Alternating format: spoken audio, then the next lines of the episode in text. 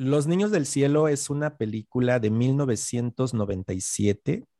Su país de origen es Irán. Dura solamente 87 minutos que se te van como agua. El género es dramático. El idioma original es el iraní o, o persa. Obviamente quienes la vemos en América Latina, pues la vemos en español, aunque es un español de España en el que se consigue mayormente.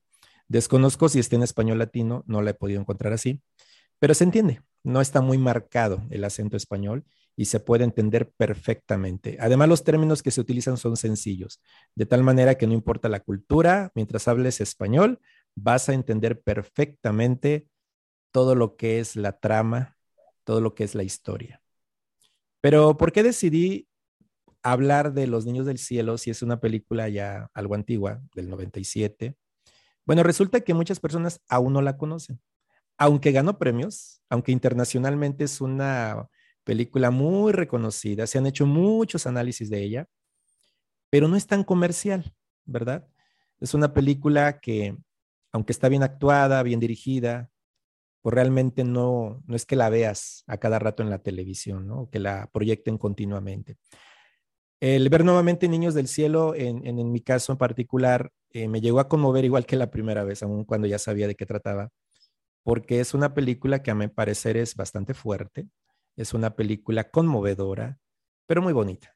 Está llena de ternura, llena de enseñanza, te angustia por momentos y yo creo que llega un momento en que la película te deja pensando, te hace reflexionar aunque no quieras, ¿verdad? Y no es porque hayamos pasado por lo mismo necesariamente, pero estoy seguro que durante la trama te hace recordar tu niñez, te hace recordar muchas cosas que a veces se viven o si no, por lo menos entiendes la situación familiar que vive el protagonista junto con su hermanita. Entonces es una película bonita, es una película profunda y bastante tierna. Bueno, quiero decir a quienes nos están escuchando en esta ocasión eh, con este podcast, ya sea que estés en Spotify o estés en YouTube o en alguna otro, otra plataforma donde están colgados los, los podcasts, quiero decirte que ahorita acabo de ver la película con un grupo de amigos quienes están conectados, buenos compañeros, bueno, son compañeras, eh, algunas eh, ya las conozco de mucho, mucho tiempo, pero todos formamos un equipo en esta ocasión. Quisimos reunirnos, quisimos ver la película juntos, analizarla y déjenme decirle que algunas de las que están presentes la vieron por primera vez. Entonces ahorita traen las emociones a flor de piel. Estoy seguro. Es más, eh, poquito antes de que empezáramos la grabación, hasta hubo quejas, quejas por el final, porque si tú ya viste esta película, probablemente te dejó como insatisfecho, pero quizás ahorita que la analicemos nos demos cuenta de que sí tuvo un final satisfactorio. Puede ser, no lo sé. Así que quiero presentarles a quienes se conectaron en esta ocasión conmigo. Acabamos de ver la película y la vamos a comentar. Antes que otra cosa, quiero decir a quien nos está escuchando, si no has visto la película, quiero advertirte que la vamos a analizar con spoilers, o sea que vamos a hablar de toda la trama y no queremos echarte a perder la, historia. Si no la has visto, ponle pausa, ve a ver la película y después regresas, porque sí queremos que nos oigas, ¿no? Pero sí te advertimos que la vamos a contar de principio a fin, vamos a hacer un análisis. Bueno, si ya la viste, te va a encantar escuchar este análisis porque vamos a tratar de opinar de opinar abiertamente qué nos pareció. Y estoy seguro que aquí, como somos personas con distintos antecedentes, distintas edades, pues yo creo que todos la percibimos, aunque sí de modo parecido en algunos aspectos, quizás, quizás en algunos otros tengamos puntos de vista diferentes. Puede ser. Bueno, quiero decirles que está conectada Betty Lu, está Candia, Gaby, Mara, Silvain, Susi, y Jesse. Y junto conmigo eh, vamos a hacer un análisis de esta película. Así que vamos a entrar en ella. Eh, quiero darles la bienvenida a todas ustedes. Muchas gracias por acompañarme y por estar en este review. Acaban de ver la película y espero que les haya gustado. Ya lo expresarán en el momento en que lo comenten. Y para empezar, quiero hablar de la trama desde que inicia. Esta película está ambientada en el país de Irán. Nosotros no somos de allá, ni siquiera estamos cerca, pero conocemos un poco de la cultura, la hemos oído, ¿verdad? No la desconocemos del todo, pero creo que nos dejó ver la película un poquito de cómo es la vida en un barrio, en un barrio pobre, en una zona donde se viven las mismas carencias que aquí en México se pudieran estar viviendo en algunos poblados e incluso en grandes ciudades, ¿no? Hay zonas muy marginadas y es lo que se puede ver en esta película. Específicamente están en la ciudad de Teherán. Cuando comienza la película, hacen un primer plano un poquito largo. Tal vez recuerden que empieza la escena de unas manos que están reparando unos zapatos, pues ya bastante eh, descuidado, bueno, ya gastados, ¿verdad? Los zapatos de una niña, que es la protagonista, que se llama Sara, y son unas manos masculinas las que se ven ahí. Rápido se intuye que es un hombre el que está ahí trabajando y que se espera mucho, ¿no? Por tratar de arreglar o remendar los zapatos rosados de la niña protagonista. Pero enseguida se ve a un niño, se llama Ali. Es un niño de unos ocho años, más o menos, y el zapatero le entrega los zapatos ya remendados, quizás no quedan perfectos, pero bueno, al menos para seguirse usando y entonces el niño antes de dirigirse a casa todavía pasa a comprar pan y algunos vegetales, algunas frutas. Y no cualquier tipo de, bueno, quiere comprar papas, pero como son fiadas, o sea, son a crédito, todavía el tendero abusivo le dice, bueno, sí, pero de aquellas, ¿no? De las, vamos a decir, de, de esas papas que ya se están descomponiendo, yo creo, pasando, digo, si te van a fiar y te van a cobrar, pues que te den algo bueno, ¿verdad? Pero ahí se ve como que, pues ni me pagan. Entonces, hace que el niño se distraiga y él probablemente vio apropiado dejar los zapatos de su hermanita afuera de la tienda para no meterlos a la tienda y entonces ahora sí hacer sus compras, pero el niño le da la espalda a la puerta de la tienda donde están los zapatos y él se va hacia abajo donde está la caja de papas y se pone allá a seleccionarlas. Y eso hace que de esas personas que, se dedican a, comprar cosas usadas, ¿verdad? Que supongo que las revenden, ¿no? Algunas incluso las mm, reparan o remiendan y entonces las vuelven a revender probablemente. No se ve mucho acerca de ello, pero sí se ve que él este, pues aprovecha por recoger lo que hay afuera porque se ve que siempre pasa a esa tienda a recoger lo que le dan, ve los zapatos y entonces pues se los lleva. Imagínense a Ali cuando sale de allí y pierde los zapatos de su hermanita. Y por más que los busca, definitivamente no los encuentra. Lo único que encuentra es que el tendero lo maltrate, lo insulte, lo corra de allí, porque el tendero en lugar de ser compasivo y decir, a ver, niño, ¿qué estás buscando? ¿Cómo? A lo mejor hasta le pudo haber dicho, mira, el señor que pasó a lo mejor se lo llevó, ¿no? Pero el tendero se cierra a que el niño está de maldoso ahí queriéndole hacer daño pero el niño lo que quiere es encontrar los zapatos de su hermanita. Bueno, de entrada es eso. ¿Cuál es el problema? ¿Cómo una película puede girar alrededor de unos zapatos desaparecidos que pues ya están para tirarse prácticamente, ¿no?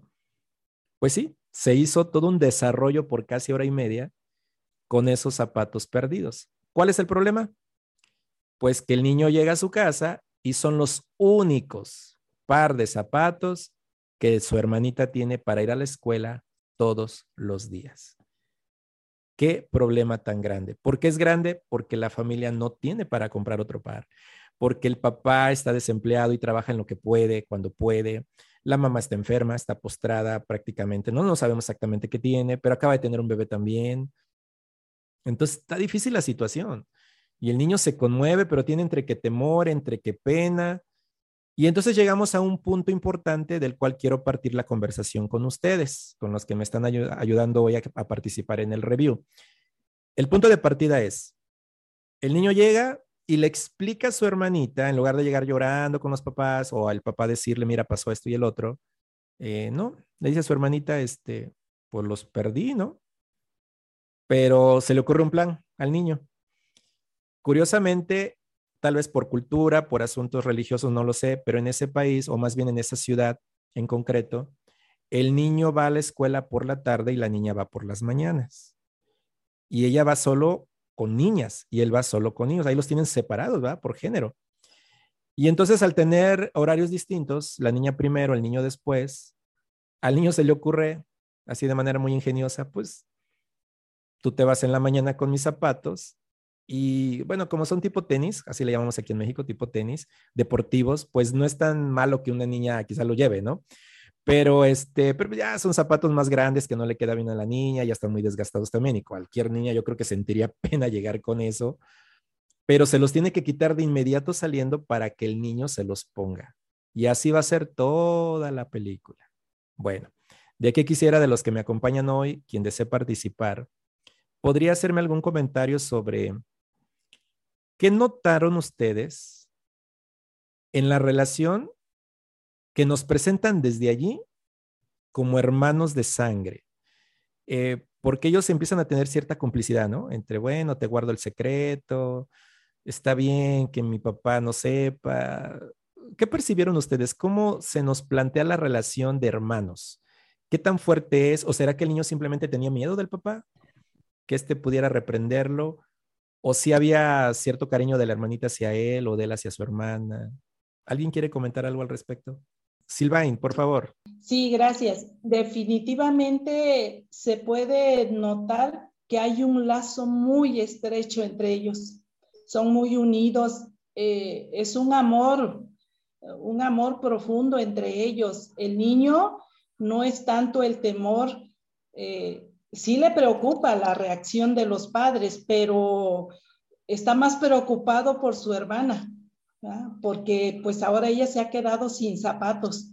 Y la nena eh, pues también se ve que le tiene un gran cariño y confía, confía en, en, que su hermano realmente está preocupado por ella y que pues va a tratar de solucionar la situación. Y hablando de ese mismo asunto, cuando la hermanita acepta quedarse callada, ¿Qué creen que le preocupaba a ella realmente? ¿O qué quería evitar? Poniéndose en el lugar de ella, ¿no? Porque a él lo había angustiado, a su hermano, y ella no está conforme con llevarse sus zapatos, los odiaba y dice, no, no, no, no, no puedo. Pero estaba luchando internamente, ¿no? Ahí con alguna situación. ¿Qué cree, ¿Por qué creen que la niña acepta al final de todo? Porque aguantó mucho, ¿no? El niño le promete que los recupera y pasa un día y pasa otro día y pasa otro día y nada. Y la niña como que se ve que está a punto de traicionarlo, pero no lo hace. ¿Qué opinan del papel de la niña no? De su percepción de ella. Candia. Yo creo que al inicio, al principio, ella sabe que va a tener represalias por parte de sus padres, en especial de su padre, porque hay una escena en donde el, el padre reprende a su hijo por no ayudarle a su mamá. Entonces lo regaña este, pues algo fuerte, ¿no? Por no, por no ayudarle. Entonces ahora eh, la niña, pues obviamente, al escuchar todo esto, sabía la situación de su familia y sabía que podía, por supuesto, haber muchas represalias, algún castigo severo, no sé, golpes por la cultura en la que se vive, eh, pues hacia el niño, ¿no? De padre hacia el niño. Y creo que la niña sí quería evitarle eso al principio, ¿verdad? Pero ya después dijo, ya lo voy a confesar y porque tú no me, no me das mis zapatos. Y el niño le, le, comenta, no, no, es que mira esto, ya le comenta la situación económica de su papá, tiene deudas, que no, que por, por, ciertas razones, ¿verdad?, están en esa situación y la niña se queda callada, ¿no? Y, y ella sorprendida. Por eso el niño le dice, no lo sabías, ¿verdad? Pero ahora lo sabes y creo que eso ahora mantiene mucho más el hecho de que ella no diga, no diga qué pasó con, los zapatos. Siento que esta situación a lo largo de la película une más a estos hermanos. Fíjense que a mí me llama la atención que hay una gran diferencia entre cómo trata el papá a Ali y a Sara. Porque con el niño es más restrictivo, ¿no? Yo puedo entender de trasfondo que tal vez por cultura, no lo puedo tachar de machismo porque aquí en México sabemos lo que es una persona machista, ¿no? A veces pienso que también el papá que estaba sufriendo lo que era mantener una familia, la falta de trabajo, y sabe que su hijo está creciendo, tal vez quería que el hijo creciera responsable, sabía que en un momento tenía que ver por la familia tal vez, y es que allá la mujer, pues obviamente más que trabajar, estaba para estar en casa, es lo que se maneja, ¿no? Como cultura allí. Entonces, como que la niña se dan cuenta que aunque el papá estuviera de mal humor, cuando ya le habla a la niña y le, pide el té, este, le habla con cariño, la trata con ternura, ¿no? Y, quise puntualizar esto porque la niña pudo haber aprovechado sentirse consentida. Tenía el papá de su lado. ¿A poco no pasa eso con algunas hermanitas, a comparación con el hermanito cuando, porque aún en México, ¿no? Se suele consentir más a las mujeres por simple, el simple hecho de ser niñas este, y tal vez al niño se le dices que tienes que respetarles, que tienes que cuidarla, y hay niñas que pudieran sentirse más consentidas, ¿no? En ese sentido. Pero eso no dominó el sentir de la niña. Creo que entendió que Ali, el niño, era sincero, porque si el niño hubiera sido travieso, maldoso con su hermanita, de esos hermanos que pues son mayorcitos y todo el tiempo están presionando a la, a la hermanita, pues no, yo creo que la niña sí tenía el valor para zafarse de la situación, pero era un buen hermano, ¿no? Creo que la relación de ellos era buena, era buena. Y eso contribuyó mucho a que guardaran el secreto, ¿verdad? Entonces yo creo que partiendo de ahí nos damos cuenta de que la relación de hermanos era excelente, era tierna, era bonita y los dos se llevaban bastante bien, ¿verdad? Mara. Sí, este, para empezar, el, niño tiene una mirada muy expresiva. Se le veía la angustia que sentía cuando no encontró los zapatos. Y luego ella, eh, eh, la niña Sara, pues este, veía su angustia de su hermano. Lo comprendió porque también era muy es muy inteligente la niña porque lo observaba eh, la angustia que sintió ella cuando se le fue el tenis al canal del agua. Era una angustia que no podía alcanzarlo porque ella sabía que pues eran los únicos zapatos de su hermano para ella. Y también ahí se ve la preocupación por su, por su hermano. Entonces ellas tenían una relación muy estrecha. Es muy cierto eso. Y eso, ¿saben a qué me lleva? A pensar un poquito en la escena bueno, sucedió varias veces esta escena, la incomodidad de la niña con esos zapatos. ¿Alguien pudiera hablarme de, de que sí entendemos a la niña? O sea, no era fácil el reto. Cualquiera pudiera decir, ay, pues aguántate, te están prestando zapatos y... Pero sí entendemos la incomodidad de la niña, o sea, sí era un sacrificio, ¿no? Betty Lou.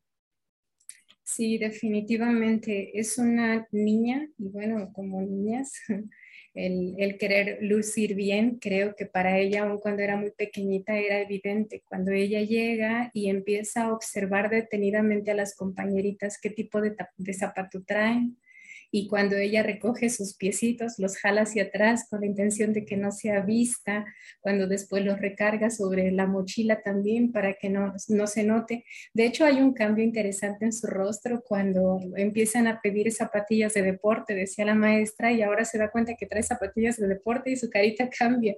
Sonríe porque, bueno, siente que está dentro de, pero después sabemos la razón. Ella dice, estaban sucios, me da vergüenza traerlos sucios.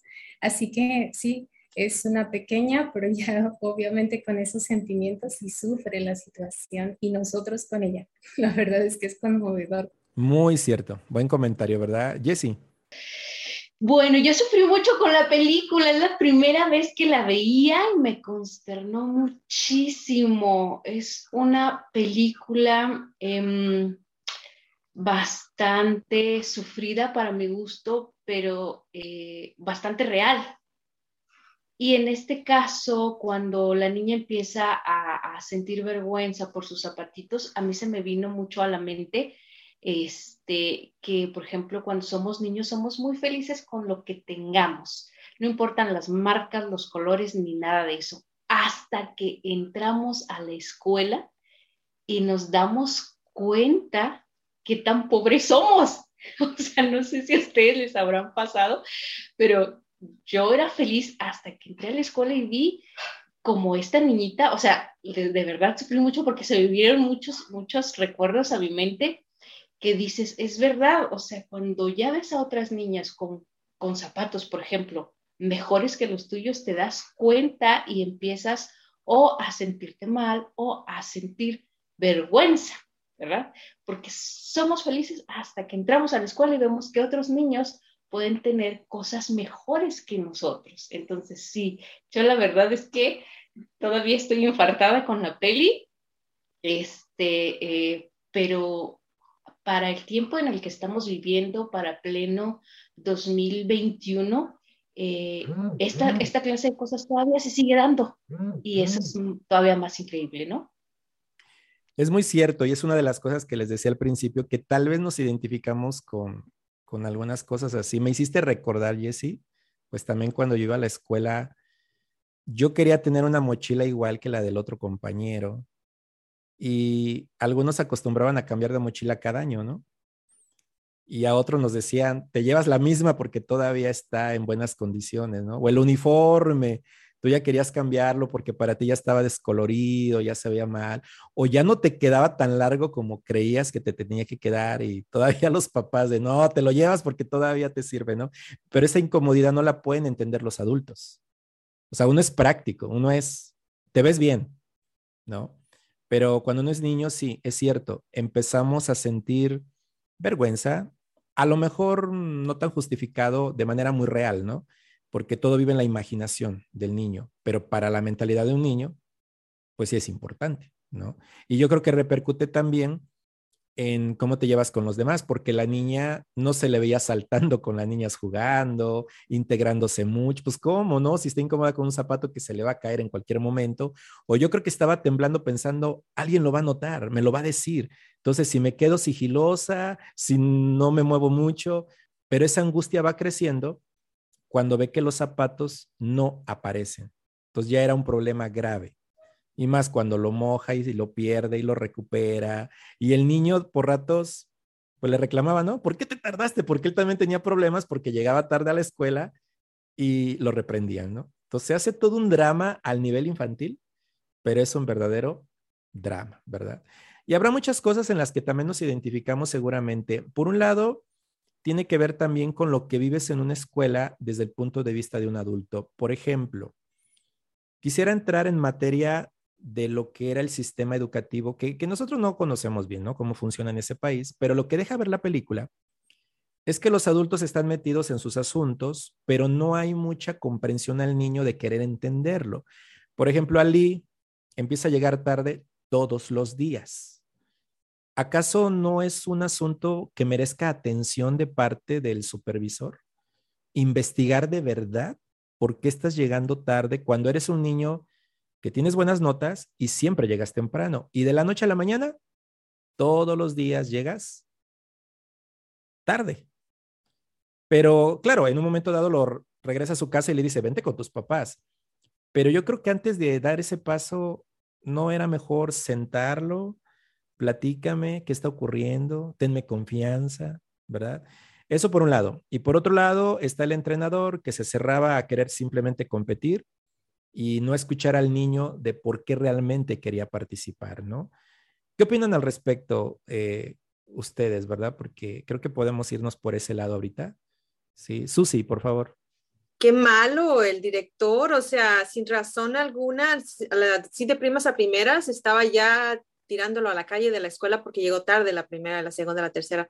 Entonces no es como que ningún tipo de comprensión, como dices, ningún tipo de razonamiento lógico, ¿por qué? Nada, no quiso saber nada, simplemente vámonos para afuera. Pero entonces, este, eh, pues tuvo muchas cosas buenas, esas, esas, esas partes, pero sí como que te rompe el corazón que nadie le pide explicaciones, como dices tú, al, al niño, ¿no? Y pues Sí, un poquito se identifica uno. Cada quien como que está en su mundo. Los adultos están en su mundo, no quieren saber del mundo de los niños y los niños están en su mundo también. Entonces como que está ese desbalance. Muy bien, Betty Lu, por favor. Sí, y creo que justamente tocas una parte en la que hay que hacer una conciencia, nos hace reflexionar definitivamente en las necesidades que tienen los pequeñines, ¿no? cuando nosotros, bien comentaba Susi, nos encontramos envueltos en nuestro mundo, pero si vemos algo diferente, ¿hasta dónde llega nuestro interés o intención de conocer lo que siente? detenerse a pensar como pequeño, porque lo fuimos. Lo chistoso es que pasa el tiempo y pareciera que nos olvidamos y queremos ser solo adultos. Pero si fuimos pequeños, deberíamos, bueno, detenernos a pensar cómo ponernos en su lugar, cómo utilizar la empatía y tanto padres, tíos, ¿no? maestros, buscar la forma de interesarnos en ellos y entonces escucharlos con atención. Y es que puede repercutir mucho en su aprendizaje, ¿no? Me imagino, cuando el niño no está contento, cuando se siente reprimido, regañado y no entendido. En casa no podía expresar lo que le pasaba. Hubiera sido bueno expresárselo a los maestros, ¿verdad? Pero la pregunta es, ¿lo habrían entendido? Entonces, esa es otro, otra situación, ¿no? En, en la que la película se detiene un momento para que meditemos en que el niño tenía, ahora sí que su situación era entre la espada y la pared, ¿no? No contaba con nadie. Y por eso nos conmueve cuando vemos sus ojitos llorando ante una situación ya atrapado. Él lloraba con facilidad, rápido se le venían los sentimientos de frustración porque no podía explicar, pero no dejaba de ser él mismo, muy respetuoso. Veían que subía su manita y siempre decía, Señor, como diciendo, puedo hablar, puedo decir, o sea, siempre pedía permiso hasta para llorar prácticamente, ¿no? Bueno, ahora quisiera hablar un poquito del ambiente familiar que tiene Ali y Sara. Hablemos de su familia, especialmente del papá, porque es uno de los personajes principales, más que la mamá, que, sale muy poco y solo sabemos que está enferma. Y, por eso quizás no se mueve tanto, ¿no? En la, en la trama. Pero el papá, yo quisiera rescatar algo muy bueno de parte del papá, ¿no? Independientemente de cuando le grita al niño, eh, no se resalta tanto eso porque en realidad tiene una buena relación con él, ¿no? Cuando se lo lleva a trabajar y, cómo platica con el niño sus planes y lo que empieza a soñar con el niño, lo que quieren hacer, ¿no? Eh, creo que el papá nos presentan a un padre que está preocupado por su familia, pero es un hombre de principios, es un hombre trabajador y honrado. ¿Qué opinan de la escena cuando la niña le lleva té y de manera que parece ilógica y hasta absurda, pide tráeme azúcar cuando él está cortando azúcar que le dieron, ¿no? Para que la lleve a un lugar donde se va a ocupar, pero su responsabilidad de él era hacer trocitos de azúcar que, que no son de él, ¿no? Son para, para llevarlo. Este, Betty, Betty Lu, por favor. Sí, cuando lo vi pensaba, qué buen hombre un hombre de principios. Primero parece que está muy enojado, irritado, lo vimos en una escena y pues como que no te gusta, pero después cuando ves ese detalle de honradez, no es nuestra azúcar, este es el trabajo y la vamos a entregar, ¿no? Y la situación en casa no era nada buena, decía, ya se terminó el azúcar, y ya pide la mamá que lleven el poquito que hay y se ve que la nena lleva algo muy pequeño, pero aún así él no estaba dispuesto a hacerlo y obviamente un excelente ejemplo para sus pequeños que estaban observando la escena, así que un hombre de valores, eso me gustó. ¿Y saben por qué me encantó esa escena? O más bien que resaltaran ese aspecto del papá, porque los hijos aprenden de los padres y es que me puse a pensar. Ali tiene un problema gravísimo pierde los zapatos de su hermanita, ¿no? ¿Sí saben qué opción pudo haber, por, por cuál pudo haber optado Ali para conseguir los zapatos? Porque no son zapaterías muy vigiladas y cerradas, ¿no? Son de un pueblo, ¿no? O sea, un niño fácilmente puede entrar, agarrar un par y salirse corriendo y solucionarlo. Pero en su mente no estaba adquirirlo robando. Entonces tiene que ver mucho con eso. el niño tenía principios el niño quería hacer las cosas de una manera legal, de una manera lógica. Y su manera lógica es, tengo que encontrarlos. A ver cómo, porque pues no tenía dinero y era su única forma de poderlos conseguir, ¿verdad? Entonces yo creo que sí nos presentan a un papá honrado, trabajador, y ahí quisiera trasladar a la escena donde por fin consigue trabajo de jardinero. Alguien percibió por qué él, si está trabajando por dinero y cuando le van a pagar, no, gracias. O sea, ¿cómo? Vas a cobrar tus servicios. Eh, ¿qué, piensan de esa escena? ¿No? ¿Por, qué hizo eso este hombre? Pues sí fue a trabajar, ¿verdad? Susi. Pues al parecer como que no está acostumbrado a recibir tanto dinero junto de una sola vez. Entonces yo me imagino que por eso él rechazaba, ay, esto es mucho dinero, o sea, y pues tal vez a él no se le hacía que era un trabajo muy difícil, porque pues era plantar cosas y echar fertilizante, pero, pero tal vez no estaba acostumbrado, no sé, no sé, no, no, no me imagino que es otra cosa, pero eh, lo que yo me imagino más era de que tal vez no, mm, tal vez tenía un corazón muy, muy, muy, este, como cariñoso y se le hacía que estaba cobrando demasiado, tal vez en cierto momento. Correcto. Candia, por favor. Pues claramente, ¿no? Hay, hay ciertas limitaciones eh, mentales y se manifiesta desde que, por ejemplo, empiezan a tocar las puertas para, para decirle a, las personas en, en sus hogares que si necesitan servicios de jardinería, pero el padre no puede hacerlo, ¿no? Finalmente le dice, te voy a enseñar, le dice el niño, te voy a enseñar cómo hacerlo, pero al final no puede hacerlo, ¿no? Eh, y el propio niño le dice, eh, me, impresiona como la soltura del niño, ¿no? Estamos haciendo trabajos de jardinería y, y etcétera, ¿no? Entonces, el padre se queda sorprendido, ¿no? De que su propio hijo lo haya hecho por él. Entonces, sí hay ciertas limitaciones en el padre, por supuesto. Eh, no sé, puede, tiene, tiene que ver mucho con la cultura, eh, con la educación, con la pobreza, en fin, eh, no sabemos en, en este caso, en este contexto. Pero sí hay limitaciones, por eso él cree que por lo que hizo recibir, está recibiendo más dinero de lo que él cree haber hecho. Incluso él mismo dice, yo no tengo Mm, conocimientos de jardinería, se lo dice a su esposa, ¿verdad? Pero todos modos tengo que ir a conseguir trabajo. Entonces él sabe, él, es honesto también. No sabe mucho de jardinería, pero pues voy y trabajo. Entonces tal vez cuando ve mucho dinero, él dice, no, no, no, esto no lo merezco, ¿no? Pero bueno, finalmente hizo su trabajo y lo hizo bien. Entonces, esto también deja ver mucho efectivamente mm, su mentalidad de él, pero también que era un hombre honesto, era un hombre como ya se bien, como bien ya se dijo, de principios, ¿verdad? Se, este, incluso en toda la familia, el hecho de que ayudaban a otras familias con necesidad, los propios niños, ¿no? Devolvían las cosas que, encontraban perdidas, o sea, eh, todo eso demuestra que era, era, una, eh, eh, era una familia que estaba caracterizada realmente por principios como la honestidad, la honradez, este, la, la laboriosidad, entre otras cosas. Muy cierto. Bien, gracias. Betty Lu, ¿quieres comentar algo? Sí, fíjense que bueno, justo en la parte como comentan de cuando recibe el dinero, a mí me, dio ternura el hombre, viendo su agradecimiento, su rostro reflejaba una sonrisa y era una sonrisa de mucho agradecimiento.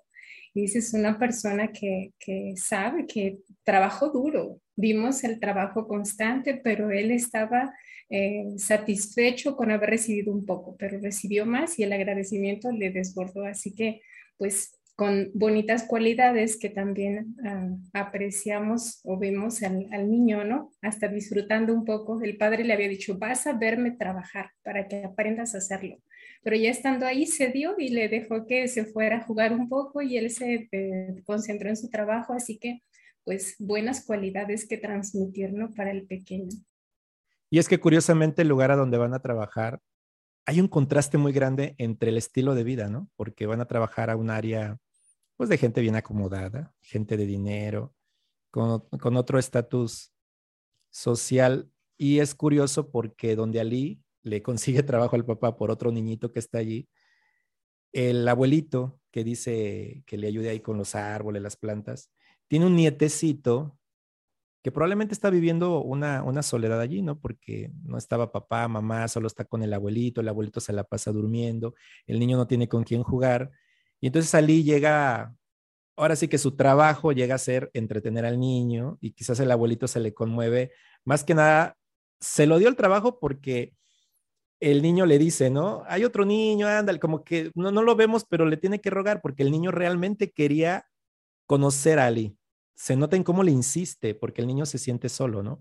Y aunque no escarban en esa parte de la película, a mí sí me dejó pensando que la intención era esa, hacer un contraste entre la vida normal de Ali con otros niños, una escuela rodeado de gente, pero con pobreza que no le permitía ser tan feliz, y otro niño que lo tiene todo, una buena casa, zapatos, todo lo que quisiera, juguetes, pero no tiene compañía, ¿no? Entonces, como el mundo está todo de cabeza, ¿verdad? O sea, realmente Hay quien puede tener mucho, puede tener poco, pero la felicidad pues obviamente no tiene que ver con las cosas materiales. Es algo que sutilmente nos lo dejan saber en esta película, ¿no? Y luego la inocencia del papá, porque cuando ya vienen de regreso en la bicicleta, poquito antes de que se quede sin frenos, el papá fantasea mucho, o sea, sí le dieron dinero y era, era algo, pero no para todo lo que quería comprar, ¿no?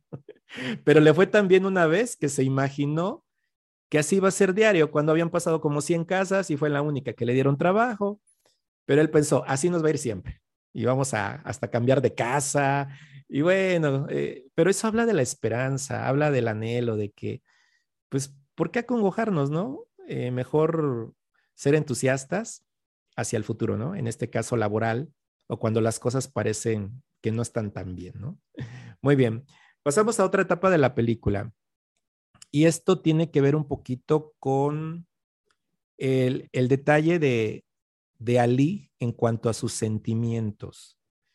Ali estaba muy angustiado, muy angustiado porque no podía conseguir los zapatos. Eso sí es definitivo, ¿no? Pero un día se le presenta una oportunidad. ¿Cuál es esa oportunidad? Una competencia. Y les voy a decir algo.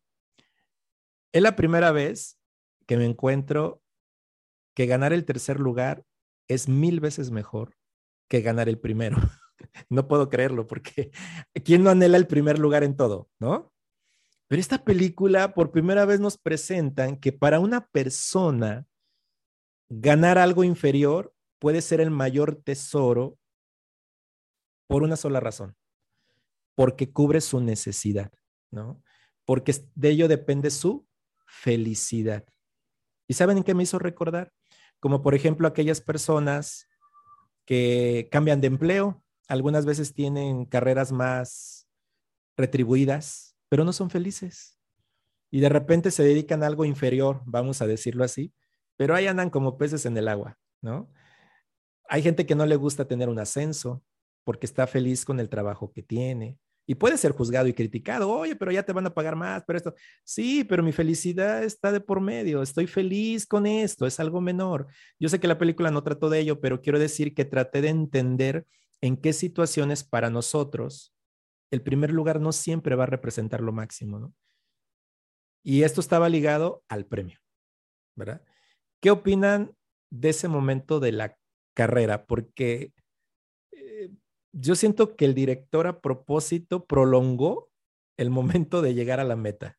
Yo sentí una angustia, yo quería que acabara, yo estaba cesando junto con el protagonista, sentí que iba corriendo con él y me hacía dudar, va a llegar, no va a llegar, y luego lo tiran y díganme su sentir, ¿qué, cómo, ¿cómo se sintieron en esa escena precisamente? Muy bien, vamos a ver, este, empezamos con Mara. Sí, yo también, bueno, también quiero comentar eh, la manera, eh, para empezar, cómo le pidió al, al maestro que, lo, que le permitiera concursar esa desesperación que el niño sentía, que quería concursar, que le diera una oportunidad. Le insistió y le insistió hasta que lo logró. Entonces de ahí él empieza este, a, esforzarse.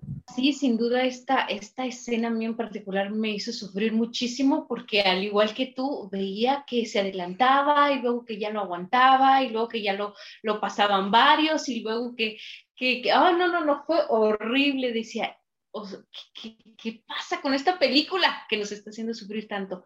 Pero cuando él empieza a a repasar en su mente los motivos por el cual está ahí y empieza nuevamente a tomar esa fuerza y ese impulso, eh, nuevamente me vuelve a hacer a recapacitar que si es verdad, lo que nos impulsa, lo que nos motiva es lo que, lo que tenemos en el corazón, en los sentimientos pero todo viene de los recuerdos. Entonces, él cuando empieza a recordar la razón por la que tiene que llegar al tercer lugar, entonces ese, eso le da el empuje y el espíritu necesario para volver a, correr con tanta fuerza y, ni siquiera gana el tercero, gana el, el primero.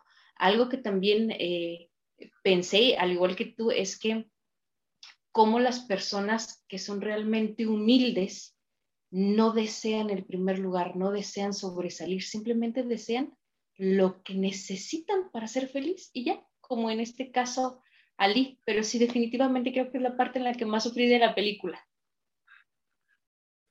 Y curiosamente todos queríamos que llegara al tercer lugar. Eso se lo deseábamos, ¿verdad? Betilú.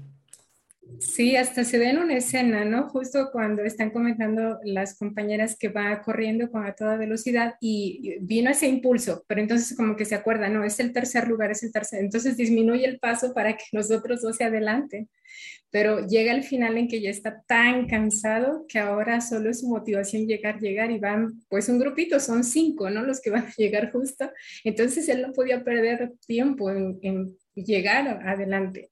Y bueno, me entristeció mucho su carita y fue donde quise llorar y otra vez me aguanté.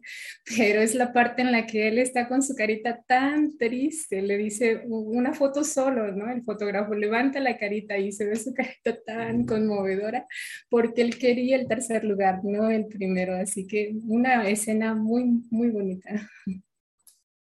Correcto. Silvain, por favor. Sí, incluso este, está recibiendo el premio y su vista está fija sobre los tenis del tercer lugar. Entonces, por un momento pensé que iba a decir, le cambio el premio al del tercer lugar, pero no, ¿verdad? Si hacía eso, se acaba película. Así que por eso no podía pasar eso, ¿no?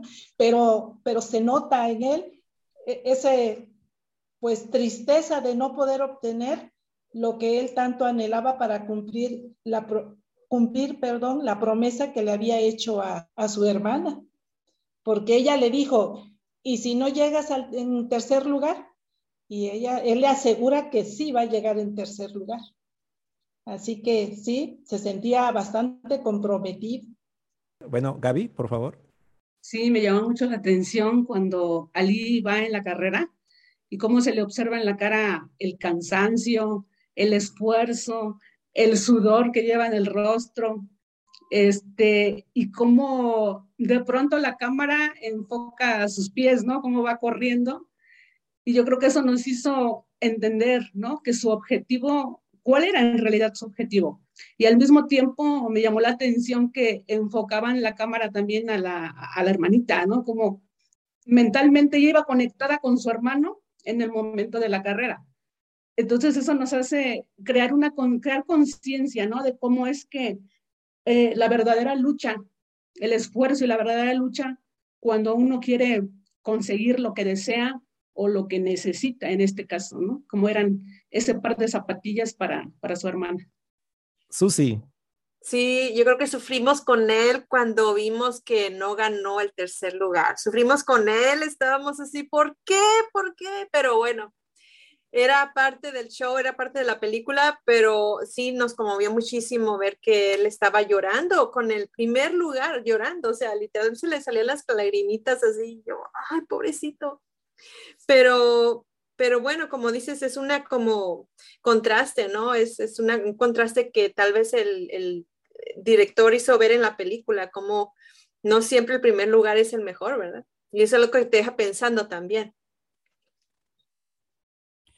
Es cierto, logró transmitirnos angustia y todo, pero les voy a decir algo. Mucho tuvo que ver con que éramos testigos de lo que había detrás para esforzarte tanto, porque si a nosotros nos gusta un deporte, hemos sentido el nervio, ¿no? De que ya se está acabando el tiempo y no está ganando nuestro equipo. O tal vez, aunque no le vayamos a un equipo en particular, pero pues quizás estamos viendo una competencia de, otro tipo, me refiero, no necesariamente un deporte, algún concurso. Hemos entrado en esa angustia, ¿no? De, de querer que gane el que sea, como sea, pero no conocemos lo que hay detrás. Simplemente sabemos que es un concurso, y que la persona se está esforzando. Pero aquí todos nosotros sabíamos quién era Lee y por qué corría, qué estaba pasando por su mente. Y eso hizo que nos angustiara más, porque sabíamos que él ya era su última oportunidad, no había de otra, era ya lo último que él tenía. Y ya creo que lo que lo hizo más fuerte fue haberse comprometido con su hermana y decirle, yo gano el tercer lugar, lo voy a hacer por ti, ¿no? Entonces ya cuando, si lo hubiera mantenido oculto, a lo mejor no tanto, pero se confió tanto de puedo hacerlo que le promete. Imagínense lo que era llegar a casa y no haber cumplido, ¿no? Entonces, realmente esa parte es la que nos hace sufrir, ¿no?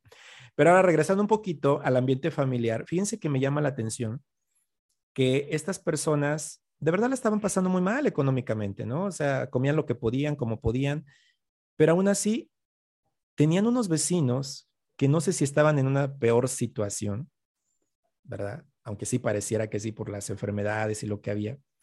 Pero ustedes notaron lo que había entre las familias, ¿no? Porque no solamente la mamá manda un guiso, sino que todavía de allá hacia la familia les mandan unas semillas, ¿no? Por ahí el, el señor de edad ¿Qué nos demuestra eso? Eh, el ambiente en el que está, ¿no? Desarrollado, lo que hacen las familias muchas veces que menos tienen y que se logra ver en esta película, ¿verdad? Sí. Betty Lu. Sí, se ve la generosidad, ¿no? La disposición de dar, algo ejemplar, sin duda, cuando hablamos de alguien que no lo, no lo tiene, porque normalmente no pasa, ¿no? A veces podemos sentir que vamos a dar cuando tenemos, pero esta familia realmente tenía muy poquito y se ve la disposición de hacerlo, también eh, por el otro lado los abuelitos tan agradecidos de recibirlo y corresponder con lo poquito que tenían. Así que es un buen ejemplo de cómo ser generoso, no siempre porque tenemos o nos sobra, sino por ser realmente generoso y dar con cariño lo que poseemos. Y yo creo que eran lecciones que los niños aprendían de forma indirecta porque el niño era el que llevaba el alimento y estuvo en medio de la situación, la podía comprender, ¿no? Porque también cuando el otro señor le quiere dar algo, pues el niño también comprendía que a lo mejor no había que aceptarlo, ¿no? Pero este, creo que esas eran buenas lecciones. ¿Y dónde se vio que sí influían en los niños la manera de actuar? Bueno, hay una escena donde ellos pudieron haber recuperado los zapatos. Tal vez recuerden que encuentran a la niña que los tiene y la ven a lo lejos cómo entra a su casa, la espían, ¿verdad? Silvain, ¿quiere comentar sobre eso? Esa escena y me encantó ver la reacción de los chiquitos. Ellos iban con toda la determinación de ir a recuperar los zapatos. Pero ¿qué pasa? Se dan cuenta que el padre de la niña es una persona ciega. Y eso se entiende perfectamente lo que sintieron cuando los dos se voltean a ver. ¿verdad? Después de ver al Señor, se miran y la niña baja su, su cabecita, agacha su cara. Híjole, ahí enseguida yo dije, no van a hacer ya nada porque sienten compasión, ¿verdad? Por esa familia, ver, tal vez hasta llegaron a pensar, están en peor situación que nosotros, porque sus padres pues, ven, su papá podía salir a trabajar bien y el señor, a pesar de su discapacidad, pues se ve cómo se va a trabajar, ¿no? Pero eso a ellos les conmueve y entonces eso deja ver la clase de sentimientos que los niños tienen, ¿sí? Eh, han aprendido, como bien decíamos hace un momento, de sus padres, ¿no? Del ejemplo de generosidad de parte de los padres. Así que hacen a un lado el propósito de, recuperar sus zapatos al ver la situación de esa familia. Y fíjense que cuando estuve leyendo un poquito acerca de los estudios que se han hecho sobre esta trama, me encontré con algo interesante. Alguien comentó por ahí, un experto, que aunque nos presentan la relación de dos hermanitos, que prácticamente el lazo sanguíneo era, vamos a decir que el punto central de la trama, como justificar por qué se apoyaban tanto. No estamos hablando de dos amigos que de repente nos tengan que explicar que se conocieron, tuvieron vivencias y por eso se acercaron. No, dice, pues son hermanos. Pero el experto dice, nada tiene que ver con que simplemente haya un lazo sanguíneo. Había allí una asombrosa lealtad de parte de los dos. Y sí estoy de acuerdo porque aquí ya quisiera que hiciéramos los comentarios más personales. Yo les hablaré de lo mío también que tiene que ver con nuestra familia, ¿no? Creo que lo hemos vivido. Ahorita ustedes podrán comentar si tienen hermanos o no los tienen. Yo en mi caso, para quienes no lo saben, tengo dos hermanas, no tengo ningún hermano varón, son dos hermanas, dos mujeres. Eh, una de ellas es poco menor que yo y la otra es pues mucho más chica, pero especialmente con la más grande, me recordó mucho la relación que tenía yo con ella, porque crecimos a la par, ¿no? Crecimos a la par, pues nos íbamos a la escuela juntos, nos compraban cosas juntos y sufrimos las mismas cosas juntos. La tercera hija de, de mis papás, mi segunda hermana, no pasó por nada de ello. Y lo hemos dicho cantidad de veces. A ella creo que se lo reprochamos. Es que tú no has sufrido, es que tú, a ti ya te tocó lo bueno, incluso a ti ya te cuidamos, porque ya no solamente había papás que le compraban cosas, ahora sus dos hermanos también le compraban cosas o la complacían, ¿no? Pero con mi hermana sí fue otra situación, ¿no? Porque tuvimos que pasar por algunas situaciones difíciles. Ya contaré algunas, pero ahorita quisiera que ustedes me expresaran desde su punto de vista cómo es su relación con sus hermanos. Ah, ¿Se identificaron en algo al respecto?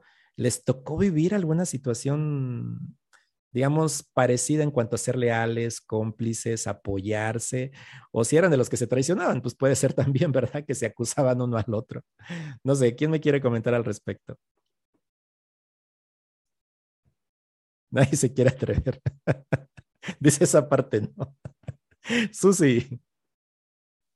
Sí, es que está difícil, tantas experiencias que como que se te hace difícil escoger una, ¿no? O las más sobresalientes, pero, pero sí, yo tengo, por ejemplo, tres hermanos, menores que yo los tres, y, siento que con el más chico es el que yo como que quería proteger más, ¿no? Más y, como que, fíjate que es curioso porque como que él siente eso y él también como que trata de protegerme a mí en ciertas cosas, ¿no? O de ayudarme en ciertas cosas que yo no puedo estar allí y él me ayuda. Entonces, él está como siempre tratando de respaldar las, lo, que, lo que a mí me preocupa, ¿no? Entonces, eso es algo como que yo lo aprecio mucho. De hecho, hace unos momentos estaba hablando con él y le digo, muchas gracias, muchas gracias porque por tu esfuerzo. Y él me dice, no, no es nada, no es nada, no te preocupes.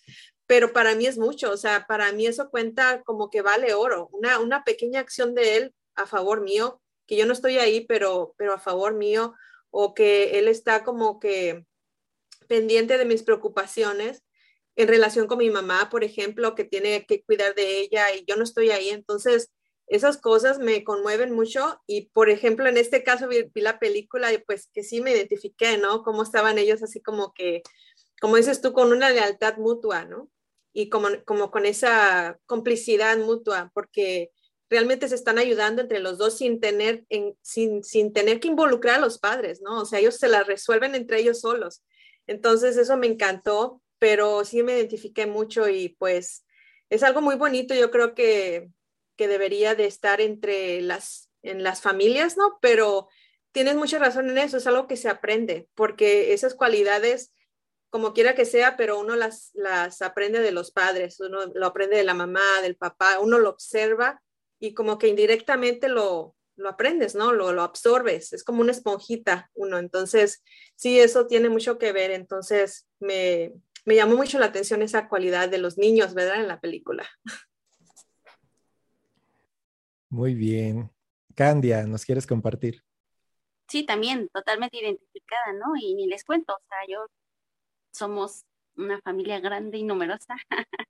este, sé lo que significa heredar cosas de hermanos mayores, este, y usarlos, ¿no? Para, ir a la escuela, para, para poder, para pues, la vida cotidiana. También sé qué significa pelear entre hermanos, ser cómplices entre hermanos, hacer travesuras. Eh, bueno, en especial en mi caso, yo tengo, somos seis hermanas y un hermano varón, entonces, pues, entre hermanas como tal, pues hay más fraternidad, ¿no? Más, más solidaridad en muchos aspectos. Y aunque yo soy, bueno, digamos que estoy entre las menores, eh, mm, por supuesto que mis hermanas mayores siempre han representado para mí un un buen ejemplo eh, y, creo que pues también debido a que he sido criada en un, hogar en donde hay principios, entonces eso, me ha ayudado muchísimo a que nuestra relación sea mucho más fuerte eh, y llevamos una excelente relación, ¿no? O sea, compartir cuarto tan solo con una y luego con otra y luego con otra, ¿no? O sea, eso por supuesto es que, que hace que nuestra relación sea realmente muy buena, ¿no? Y que por supuesto entremos en esta complicidad, incluso cuando hicimos cosas que, que no, para ocultar cierta cosa, eh, o bien, pues también para apoyarnos, ¿no? En momentos, en momentos hasta el momento así ha sido con todas. Gracias por compartir también eh, tu vivencia, Betty Lu.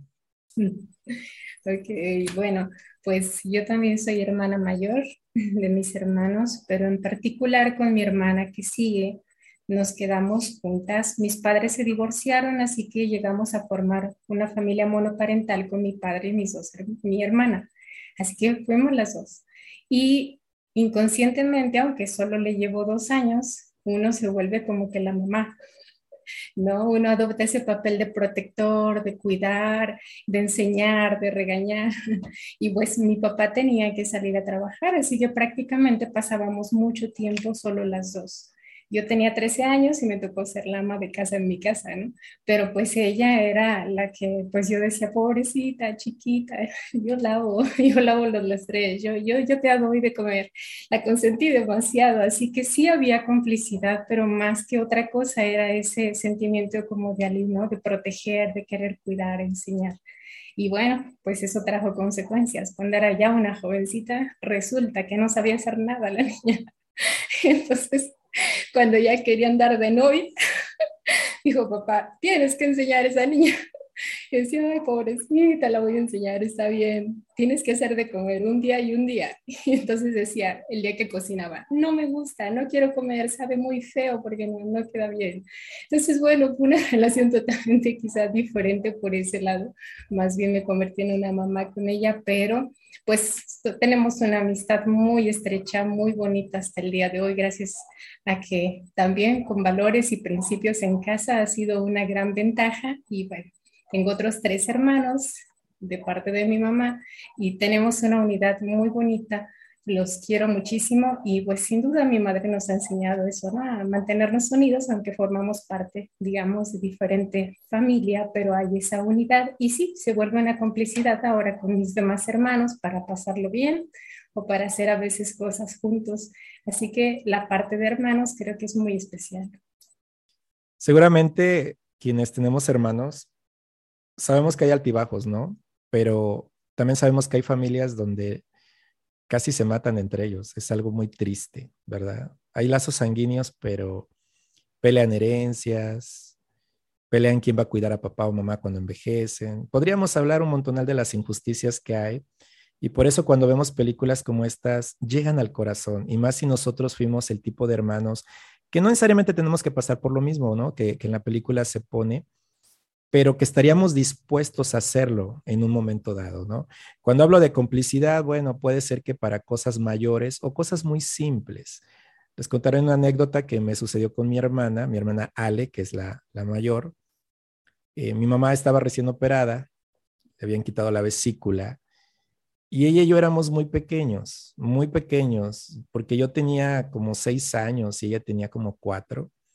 Y entonces la mamá de mi mamá, mi abuela materna, eh, le había preparado gelatina a mi mamá, pero en su casa. Y entonces mi mamá dijo, vayan a casa de su abuelita, que estaba a unas cuadras, y tráiganme la gelatina, porque es lo único que puedo comer en este momento. Fuimos por la gelatina, nos la dio mi abuelita en un recipiente bien cerrado y todo, y dijo, váyanse con mucho cuidado. Pero ya saben, entre hermanitos, que la competencia, que yo te gano, que a ver quién llega primero y pues nos aventamos a correr los dos, ¿no?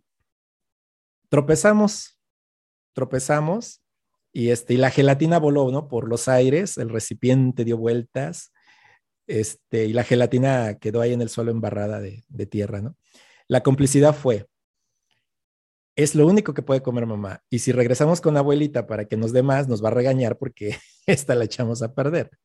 Entonces vamos a limpiarla bien, a lavarla, a ver qué le hacemos y le echamos otra vez en el traste, ¿no? Como si pudiéramos engañar a mi mamá de que la gelatina ya venía movida y todo eso, ¿no? Pero dijimos, ni tú dices nada, ni yo digo nada, ¿no? Pero así nos llevábamos, no era de acusarnos. Digo, fue una anécdota que hoy recordamos mucho, fue una travesura bastante malvada, pero cuando eres niño, pues eh, haces esa, ese trato, esa complicidad con, con, tu hermano, con tu hermana. Y así pasaron un montón de cosas, ¿no? Donde también me hacía enojar porque ella era muy diferente a mí o yo diferente a ella. Ella me agarraba todo, todas mis cosas. A mí me encantaba ser más ordenado, tener mis cosas, preservarlas. Ella era la que em, se acababa el lápiz pronto o lo echaba a perder o, o lo perdía y tenía que agarrar de mis lápices nuevos, ¿no? Entonces, este, era la niña descuidada en ese sentido y me daba mucho coraje, mucho coraje, pero era mi hermanita y me conmovía y al fin de todo, pues le prestaba, le daba, no decía yo nada, no me quejaba más allá. También era la primera que le compraban cosas antes que a mí, o si de repente íbamos al centro de la ciudad porque iban a comprar ropa y todo, pues ella era la que le compraban mucho más todavía. Y yo era mucho de nunca pedir, también me pasaba eso, que yo era muy callado, yo me conformaba con lo que me daban, ese era mi carácter, ¿no? Esa era mi forma, pero por dentro sí sentía feo porque no quería pedir, quería que me ofrecieran, que me dijeran, ¿no? Y mi hermana es, me compran esto y me compran el otro y quiero una diadema y quiero unos aretes y quiero, entonces todo le compraban, pero porque siempre estaba pide y pide y pide, ¿no? Entonces, sí vivimos ese tipo de situaciones con mi hermana, pero al día de hoy nos queremos, nos apoyamos en todo lo que se puede. Tenemos una relación muy estrecha y en lo que tiene que ver con el cuidado de mi mamá, este, pues los tres, mis dos hermanas y yo, somos responsables de ella y, siempre estamos en comunicación, siempre nos apoyamos en lo que se necesita, pero pues desde niños eh, hemos tratado de tener esa, esa relación, ¿no? Que hubo de repente disensiones, sí, por ser el mayor me tocó siempre regañarlas, me convertía en el papá y cuando mi papá ya no estuvo con nosotros porque falleció, pues con más razón todavía, sobre todo la más pequeña, a ella sí le tocó regaños, que la vigilara, que le llamara la atención pero lo veía como una responsabilidad, porque tenía mucho miedo, ¿no? De que le fuera mal en la vida. Entonces, pues se convierte uno en algo que no es, no es tu, no es tu responsabilidad, eres el hermano mayor, pero en ese momento no sabes cómo lidiar con eso porque te preocupa, ¿no? Es tu manera de mostrarle amor, en este caso a tus hermanas, ¿no? Y yo sé que ellas me quieren, sé que agradecen muchas cosas en las que me metí para tratar de ayudarlas, aunque de vez en cuando me lo reprochan, ¿no? De que pues sí, este, las vigilaba demasiado tal vez, pero pues ahora ya son adultas, yo también lo soy, y yo creo que esas vivencias las llevamos en el corazón siempre, ¿verdad? Y es algo que la película nos permite ver, una relación de lealtad, porque me doy cuenta que incluso ellos eran tan sinceros, estaban tan dispuestos que se sacrificaban uno al otro. Hay dos cosas en especial que me dejaron verlo. Por ejemplo, los dos se resignaban. Al niño lo invitaban a jugar fútbol. ¿Y por qué no iba? Porque en ese momento no tenía los zapatos que tenía su hermana en la escuela. Entonces que decía, no, no quiero, o sea, como si realmente no quisiera, pero pues ya se resignaba, pues ¿qué le hace? Y la niña, aunque ve que la otra niña ya tiene, su, tiene sus zapatos y podría recuperarlos, sabía que no podía hacerlo. ¿Y qué hacía? Por resignarse, ¿verdad? O sea, no decir nada, no reclamarle, ya cuando vio que no los podía recuperar, pues, entonces había una resignación de, para no echar a perder al otro, ¿verdad? Bueno, ahora, esto nos lleva a la parte final de la película. Todos sabemos cómo terminó, bueno, la acabamos de ver, quien nos está escuchando seguramente ya la vio y por eso nos oye. El final, aquí quéjense todo lo que quieran sobre el final porque hace un rato que lo vimos, no todos estuvieron contentos. Yo sí me quedé contento con el final Claro, la primera vez que la vi, sí dije, que ella es todo. No, no, yo quiero ver ese abrazo de felicidad, ese perdón. Quiero ver que le entreguen los zapatos y lloren de alegría a los niños. Quiero ver que el niño, ay, todo ese sufrir, se le ilumine su rostro de alegría y me va a hacer sentir bien a mí. Pero no, el director dijo, los voy a dejar sufriendo, aun cuando sabíamos que se solucionó, ¿no? Porque la película termina cuando el papá, por fin, ahora sigue andando bien, compra cosas para comer o ropa, no sé, unas telas por ahí, pero también se deja ver ahí sutilmente en un cajón en la parte de atrás de la bicicleta un par de tenis para el niño y los zapatitos de color para la niña. Ya van para allá. Pero Ali no lo sabe. Ali se fue a concursar. Ali ganó el primer lugar, desgraciadamente, no el tercero como él quería. Y cuando él llega a su casa, qué interesante escena que ya no hubo palabras el niño se para en la puerta y con su rostro, con su actitud, y su hermanita lo ve llegar, ella ya no tuvo que preguntarle cómo te fue. Pero ella en realidad se sintió decepcionada y él vio el rostro de decepción de su hermana, porque en ese momento ella ya no aguantó más, ya no pudo haberle dicho, ah, pero dice, no, no te preocupes, pues ya no, ella ya llegó al límite, es una niña, ya no podía perdonarlo más, ya no, porque su pensar fue, ay, otra vez los tenis, voy a tener que usar otra vez esos zapatos horribles, ¿no? O sea, vean a dónde nos llevó. ¿Qué opinan? ¿Qué opinan al respecto sobre ese final? Exprésense. Betty Lu. No, fíjate que a mí sí me gustó. A mí me gustó porque vi las, ya lo que los, el papá había comprado. Entonces, cuando lo vi, ya me metí en la escena perfecta, esto va a alegrarlos tanto. Sí me hubiera gustado verlo, francamente, ¿no? Pero em, ya la parte conmovedora en la que los dos se ven y parece que su carita está triste, luego verle sus piecitos apoyados allí.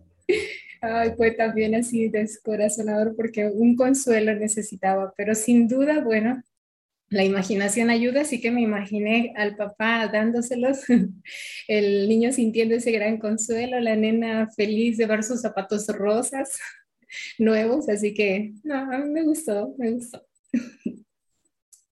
Se supone que los papás nunca se iban a dar cuenta de todo lo que pasó, ¿verdad? Nomás iban a dar los zapatos nuevos y ahí queda entre nosotros, ¿verdad?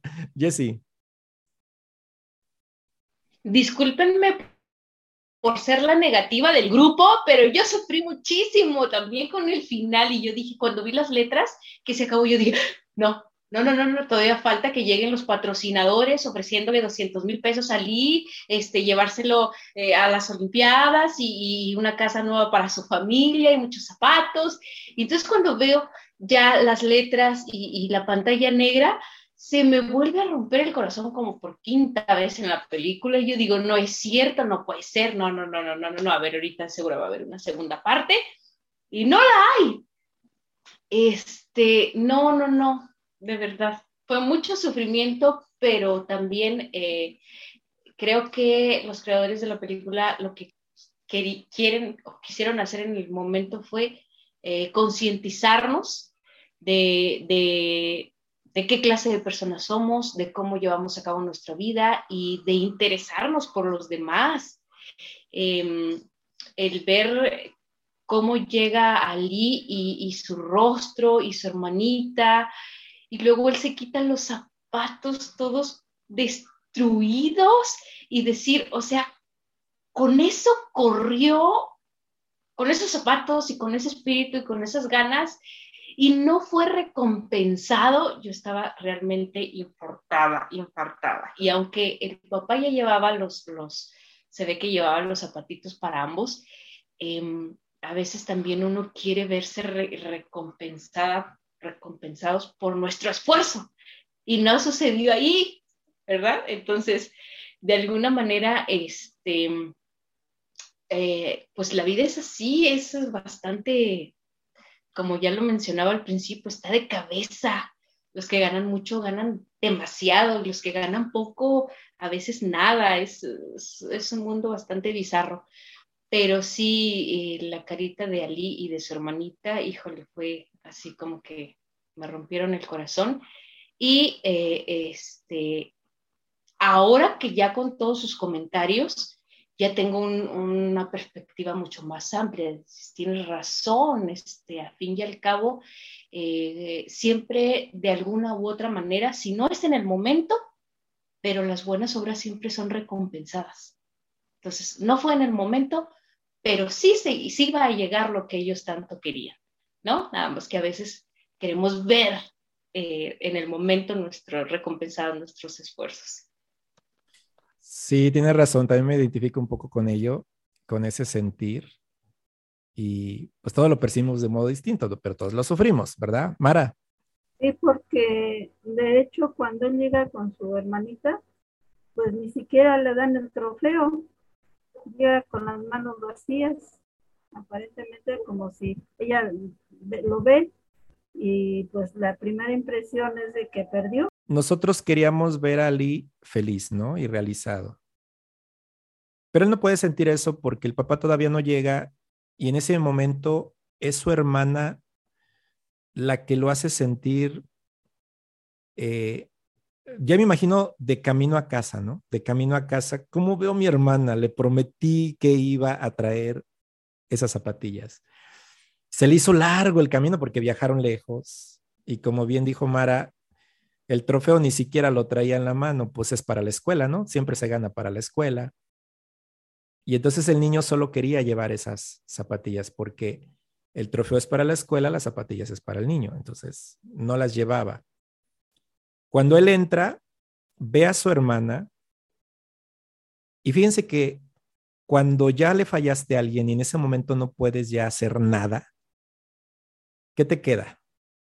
Tomar la manguera y tomar agua de ella, ¿no?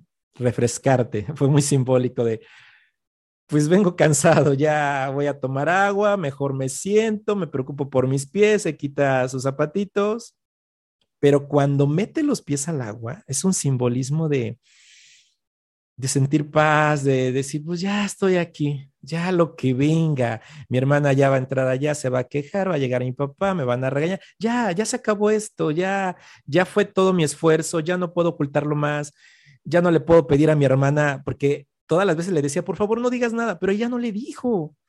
Pudo haber llegado y decir, mira, sí perdí, pero mira, ahora te prometo que, o sea, de manera, él dijo, ya no, él era muy maduro, ya no, era lo último. Se rindió, porque dio todo, absolutamente todo. ¿Qué te queda? Sanar. A lo mejor otros meditando, otros orando, no sé, él metiendo sus pies en el agua y ahorita me interesa que mis pies se recuperen porque es lo que me duele en este momento, ¿no? Entonces, por eso creo que es un buen final, porque nos deja ver ese descanso de Ali. Pero nosotros, nosotros sí sabíamos, Ali, en unos minutos te va a llegar una gran sorpresa, tu vida va a cambiar, tu rostro va a cambiar, pero ahorita nos quedamos con esa paz interior de decir, yo hice lo que pude, ya no puedo más, no es mi culpa, pues, pues ya qué, ¿no? Digo, a mí eso me, me, dejó esa impresión, ¿no? Por eso es que el final sí me gusta, pero obviamente me hubiera encantado sí. Eh, la primera vez sí fue frustrante. Ahorita ya lo entiendo después de verla varias veces, pero el primer día fue de no, esas, esas letras cuando empiezan a aparecer me trauman, porque ha habido finales así parecidos. Digo, no, no, no puede. Tengo esperanza de que haya una segunda parte, ¿no? Muchas veces. Susi. Sí, así nos quedamos nosotros también, como, y, y ya, y que fue, fue toda la segunda parte, tiene que haber segunda parte, así como dijeron ya anteriormente, nos quedamos, pero es el, el, factor de la satisfacción instantánea, ¿no? Que quieres ver todo hecho realidad, todos felices y contentos, pero como, di, como ya se mencionó antes, o sea, sí, así es la vida, así es la vida a veces, ¿verdad? No te da las conclusiones que uno espera, pero pero sí, este, es ese factor de satisfacción instantánea que quiere ver uno en la película. Así que creo que se debe de quedar en nosotros el tratar de entender a los demás, en especial a los niños. Un director con todos los estudios académicos que pudiera tener no fue capaz de entender al niño, solo le importaba que ganara. Los papás nunca pudieron darse cuenta, estaban tan metidos a sus asuntos, jamás se dieron cuenta. Pero un hombre de la calle ve que la niña está llorando ahí junto al riachuelo y él le dice, yo te lo soluciono, ¿no? O sea, alguien, un desconocido, fue el que sí le dijo, ¿qué te pasa, mi niña, ¿no? ¿Qué te ocurre? ¿Por qué lloras? O sea, muchas veces la ayuda puede venir de manera externa, ¿no? Porque los demás estamos muy ocupados en nuestros asuntos que no vemos lo que realmente está pasando. Así que esta película, pues creo que nos deja una muy buena enseñanza. Creo que al final de todo, eh, nos dejó pensando, nos hizo sufrir. Sé que querían llorar, pero como había que conectarnos, y ya no los dejé asimilar esa parte, de lo contrario se hubieran puesto a llorar a mares, porque sí te deja con esa sensación de tristeza, pero ya que la meditamos nos damos cuenta que es una muy buena película, tiene mucho corazón, es muy sencilla, si se dan cuenta, es demasiado sencilla, pero eso la hace auténtica. No necesitamos efectos especiales, no hubo tanta música dramática, no hay escenarios tan majestuosos, es una como asomarnos por la ventana a la vida de alguien, ¿no? Que uno puede notar desde lejos lo que les está pasando. Así que muchas gracias por haberme acompañado a este review. Sé que la película la disfrutamos bastante y se podría desglosar un montón todavía porque hay muchas escenas que, que ocurren, que pasan, que, que tienen que ver con, con el esfuerzo del papá, eh, el, el que Ali también es, y junto con su hermanita Sara, muy buenos estudiantes. Es un buen detalle también que tenían las mejores notas y se, se, se ve, se ve que intelectualmente eran niños que de verdad pensaban, razonaban, pensaban en medidas prácticas y no se podía haber compensado en esa sociedad, ¿no? El, el que fueran tan inteligentes, pues solamente recibir aplausos, ¿no? Un reconocimiento ahí, pero eran niños que tenían la capacidad de razonar, no era ocultar por ocultar, era por un bien, pero también tenía un límite, ¿no? Entonces yo creo que eran niños muy inteligentes, muy razonables y con unos sentimientos bastante fuertes, porque no le querían causar daño a nadie, ni se lo querían causar entre ellos mismos, ¿verdad? Así que nos deja, nos deja una buena lección. Y quisiera por último, una última expresión de parte de quien quiera comentarlo. ¿Qué les deja la película a ustedes a nivel personal? ¿Con qué se quedan? Eh, Candia, por favor. Sí, eso que comentaste, ¿no? Totalmente de acuerdo y lo quería comentar también desde hace, un rato que la película es tan sencilla, pero a la vez esa sencillez hace una historia tan compleja. Detrás de la historia hay muchos factores, factores sociales, religiosos, familiares. O sea, es como dices, si la analizamos, extraeremos muchas, muchas cosas buenas. Pero lo importante es que hace que conectemos emocionalmente con los niños. Esta, eh, bueno, nos conmueve, creo que sí. Yo cuando los veía sus caritas, tan buenos actores también, porque cómo conmueven sus, caras, sus rostros eh, de decepción, de alegría, de, de, tristeza, de sorpresa, en fin. Entonces, eh, definitivamente todas estas emociones se notan en muchas escenas, nos conectan a nosotros y, creo que eso, eso es bonito, es lo bonito de la película, que nos sentimos pues como con, con, ellos, ¿verdad? Con los niños, nos sentimos contentos cuando están contentos, tristes cuando están tristes, decepcionados, apresurados, ¿verdad?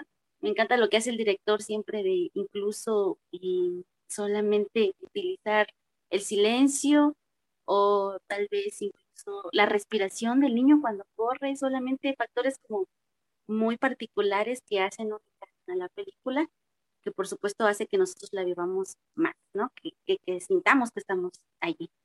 Y bueno, pues por eso es que sí, la verdad me encantó esta película. Muy, muy bonita. Gracias por, por, pues, por mostrárnoslas y pues, poder participar en este análisis. Bien, muchas gracias, ¿verdad? Aprecio mucho tu, impresión y qué bueno que la disfrutaste, porque de eso se trata, ¿verdad? De que además de disfrutar una buena historia, la podamos comentar y que al final quedemos contentos, ¿no? Porque de eso se trata también, ¿verdad? De que la historia nos llegue, ¿verdad? Jessie.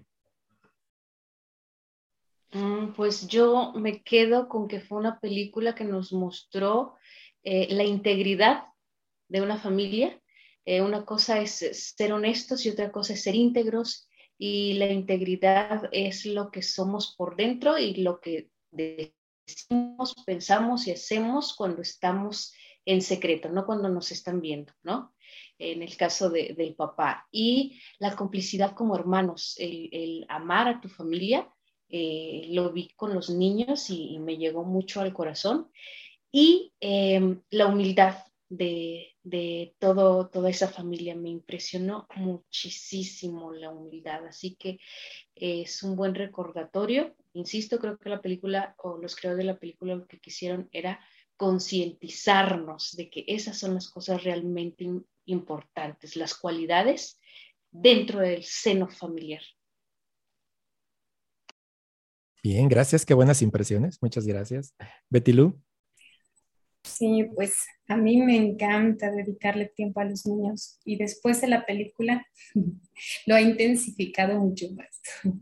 Creo que prestarles atención y estar atenta a lo que pueda hacer por ellos, pues será siempre un placer, ¿no? Porque puedes descubrir cosas muy interesantes.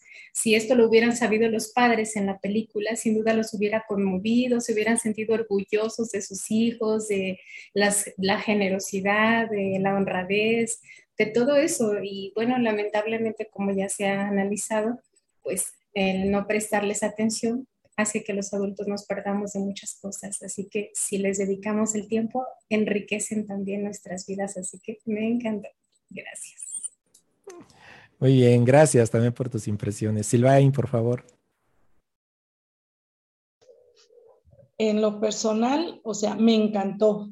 Sí, estuve toda la película sufriendo. Ay, ya, ya le pasó esto. ¿Y ahora por qué esto? Pero ya fuera de eso, eh, quiero comentarles, bueno, Betty sabe, ¿no? Pero los demás no. Solo tengo un nieto.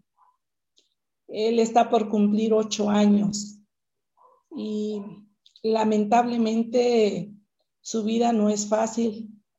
Su situación dentro de su familia es bastante difícil.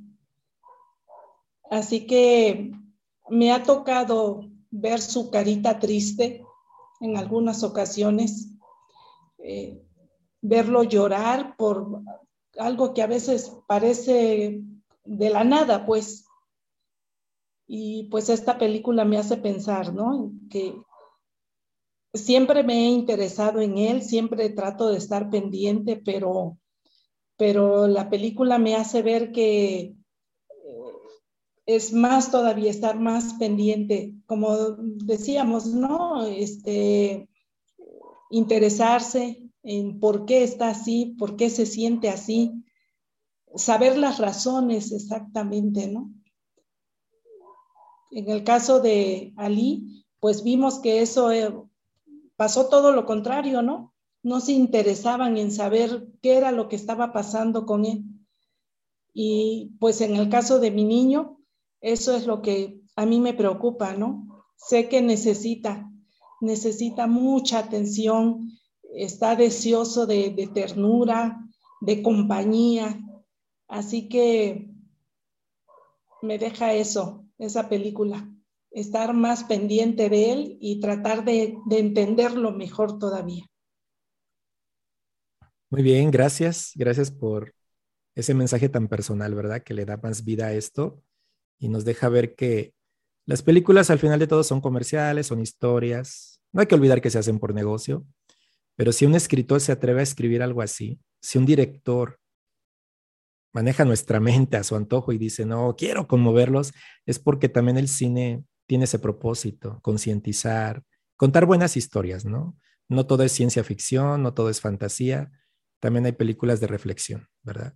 Y esta es una película que merece la pena verse, contarse, analizarse y disfrutarla, ¿verdad? Así que eh, hay que quedarnos con eso, ¿verdad? Mara, ¿quiere comentar algo? Sí, este, a mí me, me, dejó pensando de que todos tenemos problemas y no todos los problemas se van a solucionar de la mejor manera como esperamos, ¿verdad?